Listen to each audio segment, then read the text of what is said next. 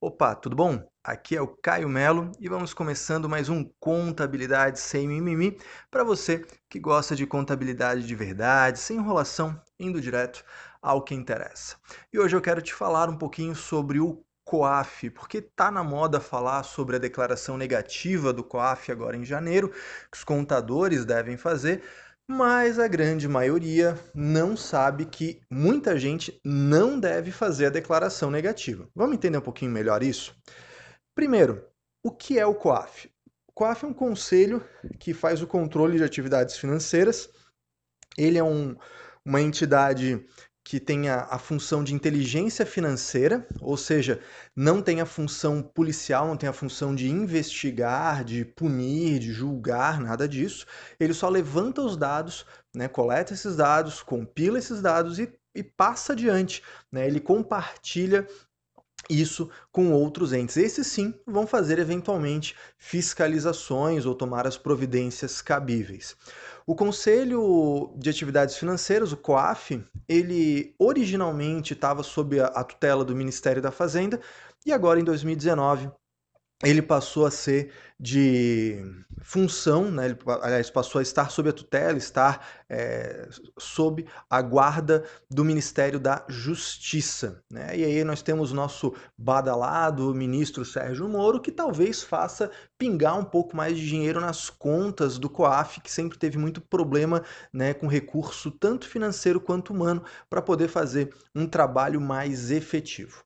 Mas saindo da questão política e entrando na nossa atividade mesmo, o COAF sujeita várias declarações, várias atividades, várias pessoas às comunicações ao COAF. Várias atividades, várias pessoas estão sujeitas, dentre elas os serviços de contabilidade, assessoria, consultoria, contabilidade, auditoria, enfim, Vários serviços estão sujeitos ao COAF, nós estamos sujeitos junto, e aí é, nós devemos observar a nossa resolução do CFC.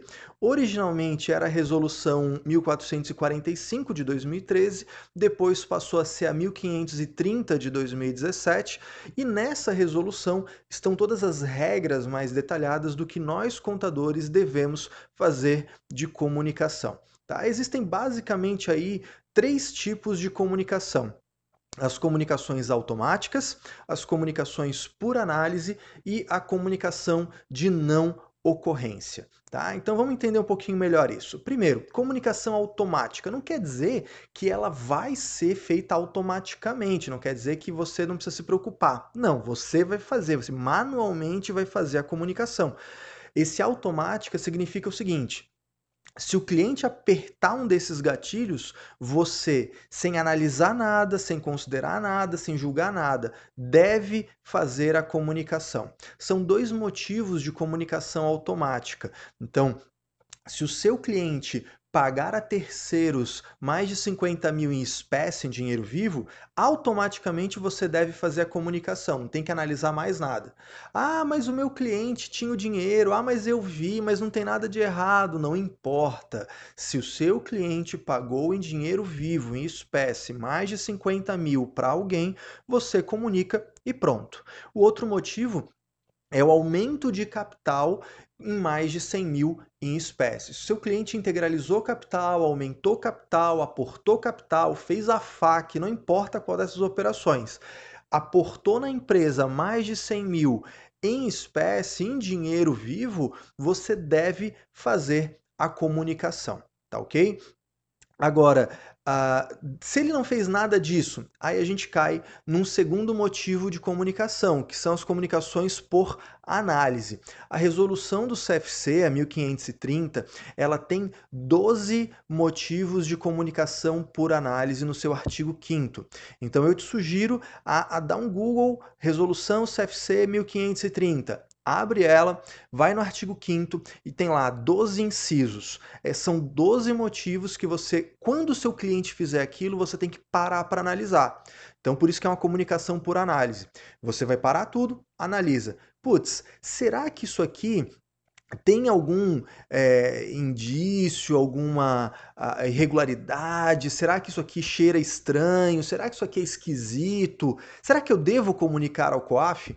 Se você julgar que deve, você comunica. Se você achar que não deve, você não comunica. E aí sim nós chegamos à declaração negativa ou comunicação de não ocorrência. Se você contador, você profissional ou organização contábil, ao longo de todo o ano analisando todos os seus clientes, perceber que nenhum dos 14 motivos de comunicação ocorreram, aí você faz a declaração negativa. Ou seja, a declaração negativa é o último recurso. Só vai fazer declaração negativa se você olhar isso. Eu olhando todos os meus clientes, todas as operações que todos os meus clientes fizeram. Se olhando tudo isso, eu chegar à conclusão de que não, ninguém me deu motivo nenhum para comunicar nada ao longo do ano inteiro, aí você, contador, faz a declaração negativa, tá ok? Ficou claro para você? Espero que sim, espero que isso te ajude a cumprir essa obrigação é, da forma mais correta possível. Lembre-se, COAF não tem multa por atraso na entrega, COAF só tem penalidade se numa fiscalização for identificado que você não cumpriu a obrigação. Então, eu costumo brincar, antes tarde que mais tarde ainda. Antes de sair fazendo declaração negativa, passe um pente fino, verifique se algum cliente seu tem motivo para você fazer comunicação. Se não tiver, legal, faz a declaração negativa. Se tiver, faça a comunicação de ocorrência, tá ok? Um abraço, uma ótima semana para você e até o nosso próximo episódio.